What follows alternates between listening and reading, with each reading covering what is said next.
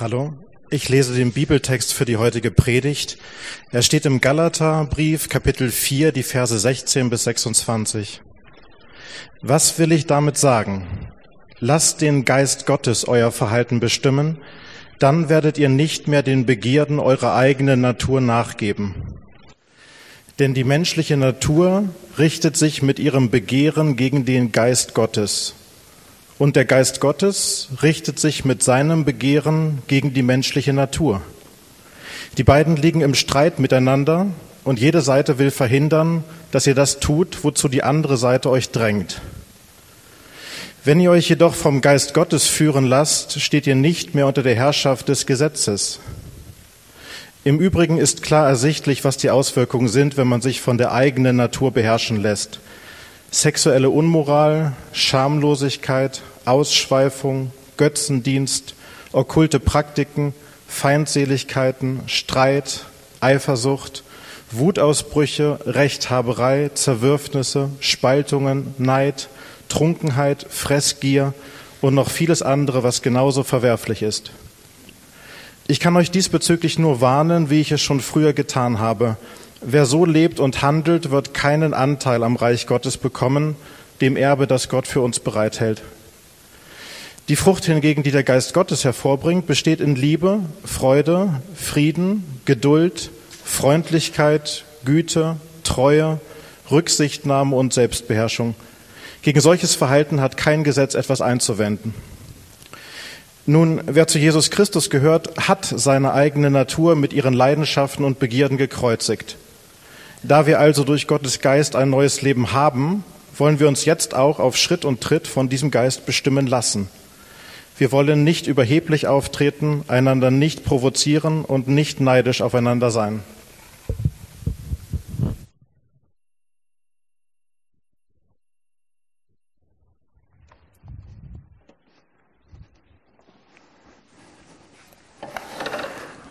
Ja, das ist der letzte Text, Galater 5, ähm, in unserer Predigtserie über den Galaterbrief mit dem Titel Gnade in einer leistungsorientierten Welt. Und ihr fragt euch vielleicht, hm, wie passt das denn jetzt in diesen Titel? Und ähm, lasst uns das mal ein bisschen näher anschauen, aber vorher möchte ich nochmal beten. Danke, Vater, für dein Wort. Und danke, dass es auch wie ein Spiegel ist, dass es auch manchmal wie ein Werkzeug ist, wie ein Skalpell, was richtig reingeht in unser Inneres. Und ähm, ja, danke, dass das nicht passiert, um uns irgendwie zu schaden oder um uns äh, ja, klein zu machen, fertig zu machen, sondern ähm, dass du daran willst, um Dinge zu heilen, dass du der große Arzt bist im Prinzip. Und ja, gib uns Vertrauen, ähm, wirklich uns auf dich einzulassen, auf dich zu hören, auf dein Wort und ähm, ja, rede du zu uns durch diese Zeit jetzt. Amen. Mich hat neulich ein guter Freund bei einer Unterhaltung ähm, gefragt, ja, du redest immer über Gnade, also er hat nicht so viel mit Kirche am Hut und ähm, ist ja alles schön und gut, wenn man alles so von Gott empfängt. Gnade ist im Prinzip so, Gott schenkt, wir empfangen. Also wir haben da die letzten Wochen ganz viel drüber geredet und ähm, wurde viel drüber gesagt, viele sehr gute, wichtige Sachen. Und für ihn war der Gedanke dann aber schwierig, ähm, wenn unsere Leistung, also das, was wir tun vor Gott, nichts zählt, was ist denn dann der Antrieb, besser zu werden? Ja, also diese intrinsische Motivation, äh, wo heute sich viele Leute fragen, auch in der Berufswelt, wie können wir die sozusagen freilegen? Ja, diese ja, wie können wir die Psychologie des Menschen nutzen, damit er besser werden will, damit er sich entwickeln will? Und ihr kommt dann mit dieser Gnade und sagt, alles ist erledigt. Wie passt das denn zusammen? Ähm, ist es nicht so ein Ruhigstellen, dass die Leute einfach sich nicht mehr entwickeln wollen? Ist es nicht kontraproduktiv, dass man einfach nicht besser werden will? Ist es nicht schlecht für unsere Welt? Ähm, fand ich eine interessante Frage. Und dann sehen wir hier diesen Text und ähm, sehen, das kann nicht gemeint sein. Das kann nicht gemeint sein mit dieser Gnade, weil so was viel krasseres, extremeres, was an ähm, Entwicklungsmöglichkeit sozusagen in, in den Raum gestellt wird, können wir kaum finden.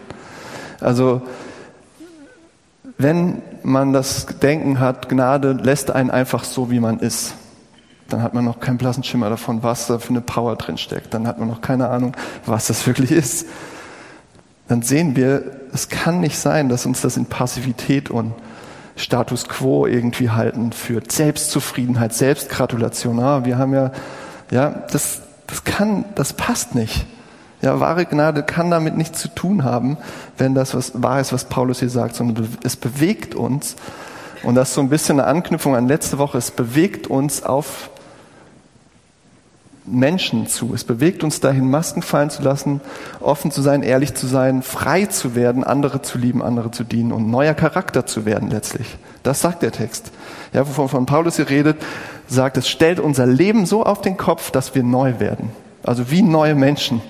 Und ähm, das bedeutet, alle Lebensbereiche sind davon betroffen. Ja? Nicht nur der Sonntag, nicht nur was wir reden und hören und sagen und wie wir uns in Kirche geben, sondern Sexualität, sagt er, ähm, Familienbeziehungen, Freundschaften, Nachbarschaft, Konsum, wie wir mit Religion und Moral umgehen. Diese ganzen Dinge, alles wird im Prinzip davon betroffen und erneuert. Und was ganz klar ist, die Stoßrichtung des Textes beginnt mit unserem Charakter. Ja, es hat was mit unserem Charakter zu tun. Wie eine Frucht letztlich soll er reifen, sich entwickeln, wachsen damit wir so werden, wie wir gedacht sind. Also es geht um Veränderung. Ja? Lass uns das mal anschauen. Drei Fragen an diesen Text. Was ist das Ziel von Veränderung genau? Was soll das sein? Wozu, wohin sollen wir uns verändern? Warum ist es ein Kampf? Ja, warum ist Veränderung Kampf? Und dritte Frage, wie passiert es jetzt? Wie passiert Veränderung? Also Ziel, Kampf, wie passiert's? Okay, was ist das Ziel? Das ist relativ schnell umrissen. Ähm, Spannend ist trotzdem einfach dieser Schwenk. Ja? Paulus schreibt sich die Finger wund. Alles ist Gnade, alles ist Gnade. Es geht nicht um eure Leistung. Ja? Und dann hier, dieser Text kommt wie so ein, ja, so ein Lastwagen. Oh, sorry, schlechtes Bild für die Woche, aber kommt wie so ein, kam von irgendwo unten. Er kommt auf einmal wie so ein, ja, so ein Blitz, so, ja, hier ist es. So sollt ihr sein. Ist es nicht irgendwie viel zu groß. Ja? Die Frucht hingegen, die der Geist Gottes hervorbringt, besteht in Liebe, Freude, Frieden, Geduld, Freundlichkeit, Güte, Treue, Rücksichtnahme, Selbstbeherrschung. Und ich weiß nicht, wie es euch geht, aber wir hören diese Begriffe und denken, ja, ja, ja, schöne Phrasen alles, das ist doch nicht echt. Das kann doch gar, das ist doch nicht möglich. Das, das sind alles so Worthülsen nur noch fast, ja. Aber wenn wir uns das mal auf der Zunge zergehen lassen, was da steht, was diese Worte bedeuten, alle zusammen, dann gibt es keinen höheren Anspruch, den wir finden können an unser Leben. Ja? Dann gibt es nichts, was uns mehr fordern würde, ähm, so zu leben. Ja, unseren Charakter so fordern würde. Das ist ein Bild von vollkommenen Menschen, der vollendet ist, der fertig ist. Das ist, äh, was die Griechen versucht haben, durch Tugenden zu erreichen. Ein ja, ein vollendeter Charakter zu werden, ein edler Charakter, hochkarätig, strahlend, ein Vollmensch. Und man könnte sagen, aus Sicht der Bibel, ein Heiliger. Ein heiliger Mensch. Ja, wird hier beschrieben. Ein vollkommenes Ebenbild Gottes, ja. Und Paulus beschreibt das als Ziel. Das ist unser Ziel. Ja, er sagt nicht, ihr habt die Gnade, also gibt es kein Ziel mehr. Ja, sorry. Ihr habt die Gnade, also bleibt da, wo ihr seid, sondern er sagt, ihr habt die Gnade und hier ist das Ziel. Er malt uns ein ganz klares Ziel vor Augen. Ähm, ein Mensch, der nicht nur eins dieser Sachen erfüllt, sondern da steht, das ist die Frucht. Das ist wie ja, ein Granatapfel mit seinen ganzen kleinen Zellen oder wie eine Apfelsine mit ihren verschiedenen. Das alles gehört zusammen. Das ist die Frucht. So sollt ihr sein. Dafür seid ihr gemacht. Das ist eure Bestimmung. Was heißt es jetzt praktisch? Was bedeutet das für uns? Lass uns das mal kurz durchdenken. Natürlich sitzen hier Leute, die ein paar von diesen Sachen äh, sichtbar leben, ja? wo man denkt, oh, der ist ein fröhlicher Mensch oder der ist ein sehr friedvoller Mensch oder der nimmt sehr viel Rücksicht oder der hat sehr viel Disziplin. Aber jetzt überlegt euch mal eine konkrete Person. Ähm, vielleicht ein sehr fröhlicher Mensch, ja, der gut drauf ist, der beliebt ist, wo ihr sagt, schön, wenn der da ist, der bringt gute Laune, der erfrischt alles, der ist begabt, der ist kreativ, der sprudelt und ähm, es ist toll.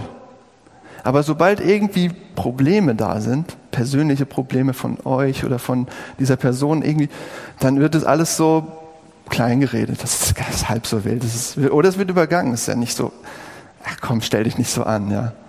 Also, Rücksichtnahme ist schwierig vielleicht. Und da ist keine Güte, kein Frieden, sondern eher so ein ja, Getriebensein. Oder eine andere Person. Das war ein Beispiel. Eine andere Person, freundlicher, angenehmer, ruhiger, geduldiger, rücksichtsvoller Mensch, guter Zuhörer, ja, man, angenehm, schön. Er trinkt niemanden seine Meinung auf, wird nie herablassend, immer respektvoll. Aber jede Person, die er trifft, ist er auf einmal ein bisschen anders. Ja? Kein Rückgrat, keine Selbstbeherrschung, keine Disziplin, keine klare Linie, keine Integrität. Er passt sich an, damit es harmonisch ist. Und Konflikte darf es gar nicht geben. Unter den Tisch, unter, unter den Teppich damit. Ja? Äh, nur zwei Beispiele. Menschen sind widersprüchlich und vertrackt, wenn wir das sozusagen als unser Ziel sehen. Ja?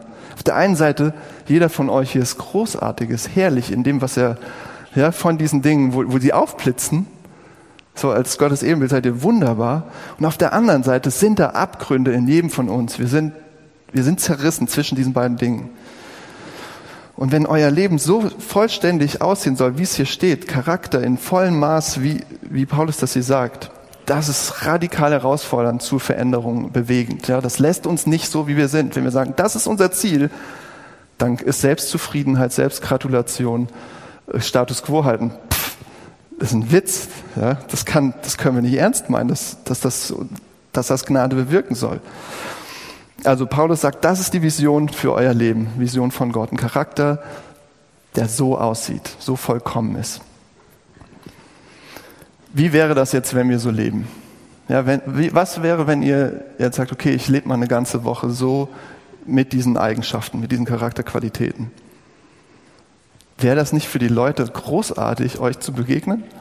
Ja, wären sie nicht weggepustet von eurer Geduld oder von eurer Liebe oder von eurer Rücksichtnahme oder von eurem Rückgrat, dass ihr zu euren Sachen steht, die ihr erkannt habt? Wäre das nicht großartig, so in Freundschaften zu gehen, in Beziehungen, in, in eure Ehen, ähm, in eure Familien? Würde das nicht total Sinn machen, dass das Menschsein ist, wie das hier beschrieben ist? Dass das bedeutet, Mensch zu sein. Wenn das das Ziel ist von der Veränderung, die Frage ist doch, wie wie können wir das erreichen? Wie können wir mehr so werden? Und je, natürlich sitzen hier Leute, die unterschiedliche Sachen glauben. Ja? Die einen sagen, hm, vielleicht müssen wir einfach mehr nachdenken, mehr reflektieren. Wir müssen mehr verstehen, was das bedeutet. Wir müssen es mehr durchdenken. Oder wir müssen mehr Bildung zu Leuten bringen, die das, ja, die das noch nicht haben. Wir müssen uns mehr bilden. Oder wir brauchen einfach mehr Disziplin. Wir müssen mehr dafür tun, in irgendeiner Form. Und Paulus sagt, klar wie, so klar wie es nur geht in dem ganzen Brief, das kann nicht die Lösung sein, das kann nicht eure Anstrengung sein. Es können nicht irgendwelche Regeln, Prinzipien sein, die ihr haltet, die ihr tut, sondern er sagt mit diesem Text, das ist, was Gott in euch bewirken kann. Das ist nichts, was ihr bewirken könnt. Hey Florian, ich glaube, ich würde doch noch was trinken. Sorry. Ja, also es ist nichts, was ihr tun könnt. Und ähm, eine Gefahr dabei ist, wenn ihr das denkt, ihr habt dieses Image und sagt, ah, so will ich sein. Und ihr setzt eure Maske auf und versucht dann so nach außen hin, hey, ich danke dir. ihr versucht dann nach außen hin so zu wirken, so zu sein, so, so, so liebevoll, so freundlich, so zurückhaltend. Und ihr versucht die ganze Zeit dieses Image zu erfüllen, aber es macht euch kaputt. Es seid nicht ihr. Das ist eine Möglichkeit. Was ist denn jetzt aber? Sind, machen wir dann gar nichts? Sind wir unbeteiligt? Sitzen wir? Warten wir, dass uns irgendwie was trifft von oben? Und, und ich glaube, was Paulus hier sagt, ihr seid nicht unbeteiligt an diesem Prozess, an dieser Veränderung. Ihr seid aktiv, auch wenn es von Gott kommt. Und das bringt uns zur zweiten Frage. Warum ist Veränderung Kampf? Warum ist es ein Kampf? Ich trinke jetzt nochmal was. Sorry. Also, ich glaube, das ist eine Binsenweisheit. Das ist, Veränderung ist kein Selbstgänger. Da gibt's diese Postkartensprüche, ja. Verhaltensweisen schmeißt du nicht aus dem Fenster, sondern schubst du die Treppe runter, jede Stufe von Mark Twain oder was. Ihr kennt es. Es ist kein Selbstgänger, Veränderung tut weh, kostet. Und da tobt auch ein Kampf in uns, wenn es um unseren Charakter geht. Ja. Nicht nur der Schweinehund beim Sport, sondern auch wenn es um unsere Verhaltensweisen, unser Sein, unseren Charakter geht. Und manchmal vergessen wir das. Und dann kommt plötzlich eine Situation, die uns völlig umhaut, aus der Bahn wirft. Und sind manchmal totale Kleinigkeiten. Ja ähm, wenn uns jemand die Vorfahrt nimmt. Wenn das Internet nicht funktioniert und ich bin nicht online und ich kann diese Mail nicht rausschicken oder wenn der Bus oder die Bahn einem vor der Nase wegfährt und dann kommt diese, ja, dann werdet ihr grün und der Hall kommt aus euch raus. So. Und ähm, Peter Fox besingt das eben das zweite Gesicht, ja, sagt er in seinem Lied, das zweite Gesicht. Aber der hat es nur geklaut. Es gibt es schon viel länger in der Musik fettes Brot, hat es schon früher erkannt in den 90ern. Erinnert ihr euch noch, so einige von euch? Jein, ja. Jein, das Lied. Da geht es darum, dass einer auf die Freundin seines Freundes steht. Und er weiß, das ist komplett falsch, das macht man einfach nicht. Das ist, nee, das geht nicht, geht nicht. Und er kommt in diesen Kampf rein, in diesen Gewissenskampf, Engelchen links, Teufelchen rechts. Und er ist hin und her gerissen. Soll ich es machen? Soll ich es nicht machen? Und dann geht der Refrain so, soll ich es wirklich machen? Oder lass ich es lieber sein? Ja, ja. Also er weiß nicht, was er tun soll. Ist hin und her gerissen. Und ähm, ja, dunkle Seite gegen helle Seite der Macht und so weiter. Das ist der Kampf unseres Gewissen, Gewissens. Und ich denke, ihr könnt das irgendwie nachvollziehen, egal was ihr glaubt. Da tobt was in euch, ein Kampf. Und was ähnliches sehen wir hier im Text, nur es geht noch eine Ebene tiefer, weil Paulus sagt, das ist nicht nur euer Gewissen, was da irgendwie kämpft, sondern das sind zwei Naturen. Hört sich komisch an, was meine ich damit? Wenn jemand anfängt an Jesus zu glauben, dann schlagen wie zwei Herzen in seiner Brust. Vers 17, da steht, dass die menschliche Selbstsucht kämpft gegen den Geist Gottes und der Geist Gottes gegen die menschliche Selbstsucht. Die beiden liegen im Streit miteinander so dass ihr von euch aus das Gute nicht tun könnt, das ihr doch eigentlich wollt. Ja, also Paulus sagt, was ihr eigentlich gut findet, tut ihr nicht, weil da kämpft was, der Geist Gottes gegen menschliche Selbstsucht. Und das hindert euch daran, so zu leben, wie ihr solltet. Das Gute zu tun. Das Richtige zu tun. Was ja Charakter bedeutet. Selbst in schwierigen Situationen das Richtige zu tun. Was meint Paulus damit? Lass uns das mal angucken. Es gibt hier zwei Sachen, der Heilige Geist. Für einige denkt ihr, huh, was soll das sein? Der Heilige Geist steht tatsächlich für die übernatürlichen, mystischen, spirituellen Part des Glaubens. Und die Bibel sagt, wenn jemand anfängt an Jesus Christus zu glauben, kommt der in euer Leben rein. Und er erinnert euch daran, dass ihr zu Jesus gehört. Er ist im Prinzip der, der euch zeigt von innen heraus, dass das stimmt, dass das dass ihr zu Jesus gehört und Kinder des Vaters im Himmel seid. Ja, das ist ein Geschenk. Und ähm, Gott schenkt den Heiligen Geist und der beginnt in euch, euch zu verändern, zu erneuern von innen zum Charakter, der immer mehr Gottes Willen entspricht. So, das sagt das Neue Testament. Der Heilige Geist ist wie, ja, Gott selbst, der in euch reinkommt und anfängt, euch neu zu machen. Ja, ziemlich mystisch, ist ein Geheimnis. Klingt abgefahren, aber das ist das, was hier auch steht. Und das bringt Liebe, Freude, Frieden, Geduld, Freundlichkeit und so weiter. Das macht der Heilige Geist. Was hält euch jetzt davon ab, so zu sein? Ja, also wenn ihr jetzt sagt, okay, ich glaube das mit Jesus, ich habe den Heiligen Geist, warum, warum ist es nicht alles schon so? Warum ist es nicht, äh, warum, warum lebt ihr das noch nicht, ja, was, was Gott will? Was hält euch davon ab? Und Paulus antwortet, diese andere Sache, das ist die zweite Sache. Heiliger Geist sagt menschliche Selbstsucht. Also diese andere Natur, dieses zweite Herz in euch, sie ist aktiv. Ja, diese dunkle Seite in euch. Und das ist diese alte Natur. Und was, das Wort, was Paulus hier dafür gebraucht, das ist sehr interessant. Das hat ähm, mit einer Sehnsucht zu tun. Er spricht über Sehnsüchte. Und das ist im Prinzip eine übergroße Sehnsucht nach etwas, was wir unbedingt haben wollen. Wie ein anmaßender Wunsch ja, ein übermäßiger Wunsch, wo, wovon wir tief im Herzen denken, das ist es, das brauche ich, so wird mein Leben schön und herrlich und gut. Ja? Kontrolle, ich brauche ich muss das wissen oder Sicherheit oder Zustimmung von anderen. Und das Verwunderliche dabei ist, diese Sehnsucht nach, das ist, das ist keine Sehnsucht nach irgendwie schlechten Dingen, dieses übermäßige Wünschen, sondern nach guten Dingen. Ja, wenn etwas so gut für uns wird, so wichtig, so groß, dass es im Prinzip unser Gott wird und wir das uns davon bestimmen lassen. So, zum Beispiel, lass uns mal praktisch werden, Recht haben. Ja, ein Streit. Hattet ihr äh, vielleicht neulich mal einen Streit? Was passiert? Also bei den meisten Leuten, die ich kenne, die wollen Recht haben.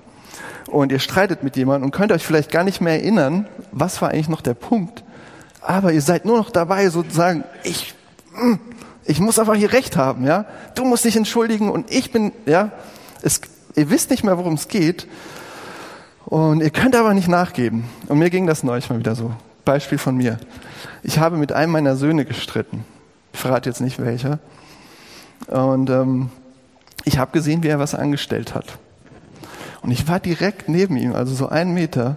Und dann habe ich gesagt, hör auf damit. Hör auf, Schluss. Und er antwortet, ich habe nichts gemacht. und ihr wisst gar nicht, wie oft ich das höre. Und ich glaube, wir sind immer noch irgendwie wie die, denke ich mal, ich habe nichts gemacht. Nee. Also ich glaube, ich hab, bin gar nicht so anders als die, egal. Und ähm, aber ich habe es gesehen. Nee, ich habe nichts gemacht.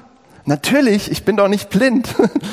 Du bist so fies, ich habe nichts gemacht. Und dann eskaliert es, ja. Und es wird mir zu bunt und ich werde zynisch und sage, ja, haha, natürlich hast du nichts gemacht. Und ich werde ironisch und fies und fange ihn an, Druck auszuüben und sage, ja, jetzt gib's doch endlich zu. Ich hab's gesehen. Und ähm, hm, ich wollte einfach nur noch von ihm hören, ja, du hast recht. Du bist der große Chef hier. Du hast recht. Ich verneige mich vor dir. So. Und es ging, es ging mir, ja, vielleicht gar nicht übertrieben. Auf jeden Fall, es ging mir gar nicht mehr darum, es ging mir nicht mehr darum, ihn zu erziehen, ihm zu zeigen, was richtig oder falsch ist, ihn zu lieben, ihn voranzubringen in seinem Leben, ihn auf den Weg zu bringen in sein Leben, sondern ich wollte gewinnen. Ich wollte Recht haben.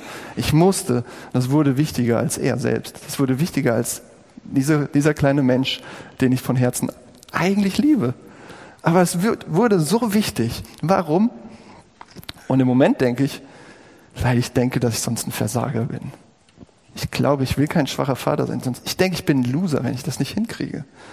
Ja, mein Selbstbild wurde zu meinem Gott. Es hat mich bestimmt, ein Wunsch, eigentlich ein guter Wunsch, ein guter Vater zu sein, aber mein Bild ist völlig verdreht und ein falsches Image in meinem Kopf, dass man stark sein muss, dass man Recht sein, Recht haben muss und so weiter. Und obwohl ich immer noch glaube, ich war in dem Moment tatsächlich im Recht. Sachlich. Also vor Gericht. Ja, der Richter hätte mir Recht gegeben. Natürlich war ich im Recht. Ich lag falsch, komplett daneben. Sachlich im Recht, aber ich lag komplett falsch. Ja, das war nicht der Heilige Geist, sondern mein übermäßiger Wunsch, ein Superpapa zu sein. Aber ähm, der hat mich beherrscht und verdreht. Ja, sexuelle Unmoral, Schamlosigkeit, Ausschweifung, Feindseligkeiten, Streit, Eifersucht, Wutausbrüche, Rechthaberei, Zerwürfnisse, Spaltung, Neid, Trunkenheit, Fressgier. Denkt nicht, das ist hier die Liste der Todsünden. Paulus sagt es als Beispiele, was er jeden Tag sieht. Das ist das, was wir jeden Tag sehen, oder? Da müssen wir gar nicht mal Nachrichten und Internet und wir müssen einfach nur die Augen aufmachen. So. Und das ist, letztlich ist das nicht das Problem. Die Dinge sind gar nicht das Problem, sondern das sind Symptome. Ja, das sind sichtbare Symptome der menschlichen Selbstsucht, unserer alten Natur. Und wenn ihr sie entdecken wollt, guckt in eure Beziehungen. Ja, die meisten Dinge, die da stehen, sind in, passieren in Beziehungen. Also wenn ihr entdecken wollt, eure alten, diese alte Natur, diese, diese Sachen, die euch da bestimmen, guckt in eure Beziehung. Und wenn ihr das bei euch beobachtet, wischt's nicht weg. Ich glaube, das ist so ein, eine der beliebtesten Sachen, zu sagen, ach, so schlimm ist es doch nicht, ist doch normal. Ich reg mich halt mal auf. So bin ich.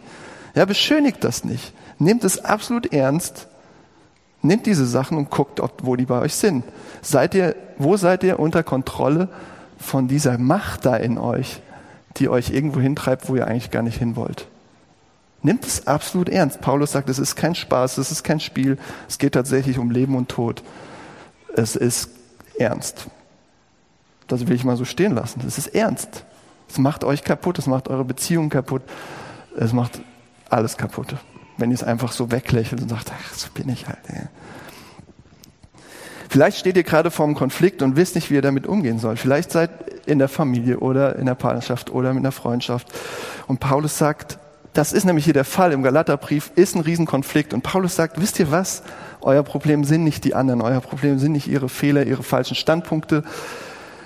Es ist nicht irgendwo da draußen, sondern euer Problem ist in euch selbst. Dieses Ding, was euch verdreht und treibt und bestimmt, wo ihr eigentlich nicht hin wollt. Und diese Dinge, wenn ihr sie seht, Zorn, Neid, Rechthaberei und so weiter, die zeigen euch etwas über euch selbst, nämlich dass euer Herz nicht gesund ist, dass es krank ist, dass es verdreht ist, dass da was faul ist und dass es im Kern nicht einfach nur ein falsches Verhalten ist, sondern letztlich kein Vertrauen. Kein Vertrauen zu Gott, eurem Schöpfer, getrennt von seiner Annahme, Anerkennung, Fürsorge, dass ihr denkt, er wird es nicht erfüllen. Ich muss das erfüllen. Ich muss mir die Sehnsüchte erfüllen. Ich muss es hinkriegen. Und deshalb sagt Paulus mehrmals in diesem Abschnitt, lasst euch vom Geist Gottes bestimmen. Macht es nicht. Lasst euch vom Geist bestimmen. Okay, wie machen wir das jetzt? Wie, wie soll das gehen? Wie passiert Veränderung? Und vielleicht denkt ihr ja ähnlich wie ich immer mal wieder. Also ist die dritte Frage, ja. Wie passiert Veränderung? Ich denke immer mal wieder, oh Mann, wisst ihr, ich bin ein hoffnungsloser Fall. Ja, ich lese, ich lese mir diesen Vers 22 dadurch, was man alles sein soll. Und dann fühle ich mich wie dieser ähm, französische Schriftsteller, dessen Namen ich nicht aussprechen kann. Zwischen dem, was ich bin und dem, was ich sein möchte, liegt die Unendlichkeit. Und ich denke, oh, es ist so weit weg. Es ist so ätzend. Warum kriege ich das nicht hin? Nicht mal ja, mit meinem Sohn oder mit meiner Frau oder mit Leuten, die ich liebe. Und jetzt ein Trost für euch. Das ist gut, das zu empfinden, wenn ihr das so empfindet. Das ist richtig.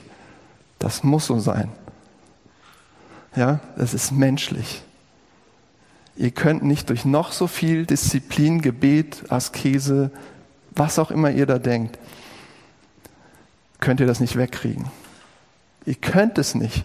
Ja, wenn ihr ständig schwört, ihr stoßt an eure Grenzen, würde Paulus sagen, ihr seid auf dem richtigen Weg. Ja, das ist der Kampf in euch.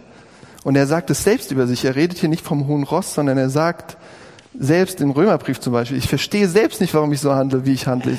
Ich, tue nicht das, was ich tun will. Im Gegenteil, ich tue das, was ich verabscheue. Ja, das ist dieser Kampf. Und er ist gut. Wenn ihr den nicht habt, ist schwieriger. Wenn ihr sagt, nee, da ist kein Kampf, dann müsst ihr aufpassen. Okay? Wenn ihr sagt, da ist kein Kampf, dann denkt nach. Was ist euer Ziel? Was Vielleicht habt ihr noch gar nicht angefangen, auf den Heiligen Geist zu hören. Vielleicht kennt ihr ihn ja auch noch nicht. Und dann äh, ist was anderes dran, ja. Aber wenn ihr sagt, ich bin Christ und da ist kein Kampf, dann würde sagen Paulus, was ist mit euch los? Da ist ein Kampf. Vielleicht habt ihr ja Frieden geschlossen mit Dingen, die nicht gut sind. Ja. Da muss was gegen euer altes Ego kämpfen, wenn der Heilige Geist in euer Leben kommt. Also, wenn ihr nie verzweifelt über euch seid, dann ist der Geist wohl noch nicht so richtig in Fahrt gekommen, weil er kämpft in euch.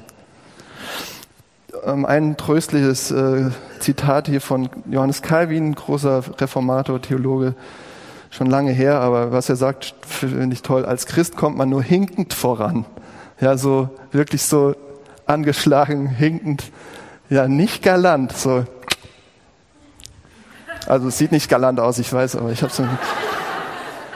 Also es klappt nicht galant, ihr kommt hinkend voran. Was ein Trost, ja?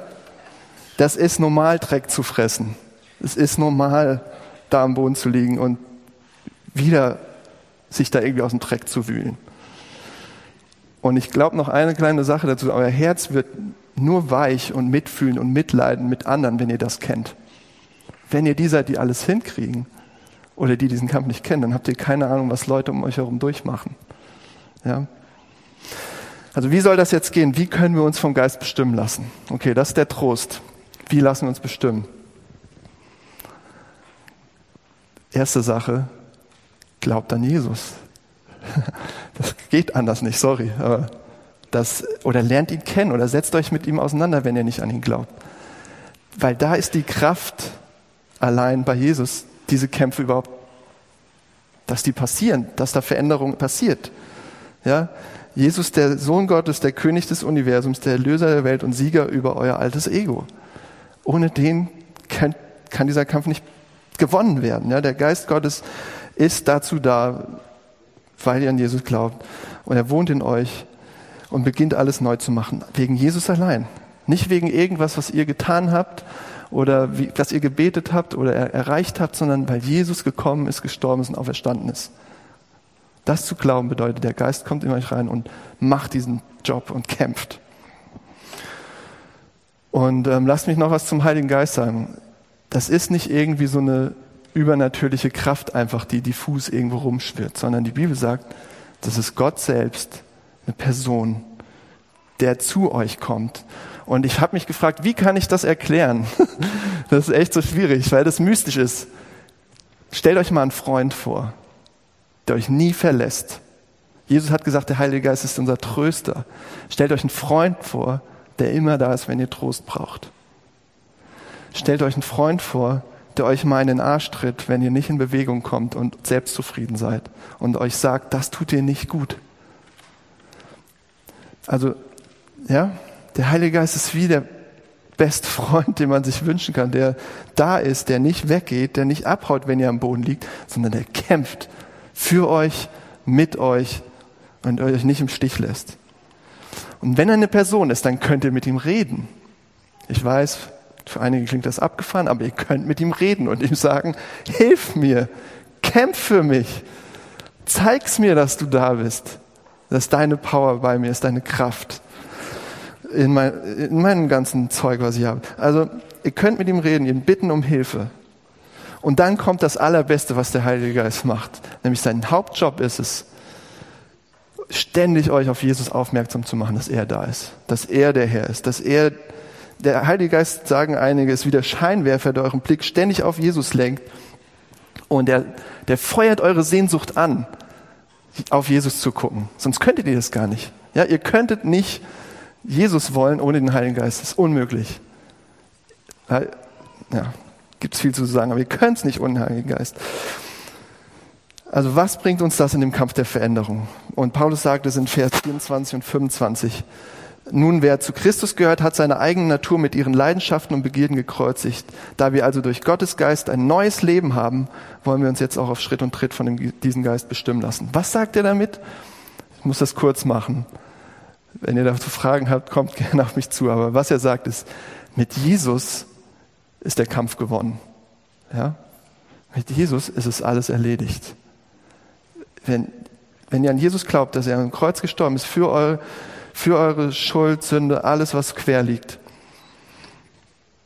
dann ist das ganze Zeug, euer altes Ego mit ihm am Kreuz gelandet und gestorben.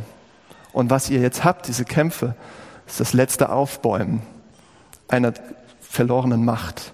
Es, ist, es hat verloren. Es ist ein letztes Aufbäumen. Ja? Es sind so die letzten Grabenkämpfe in verlorenen Krieg.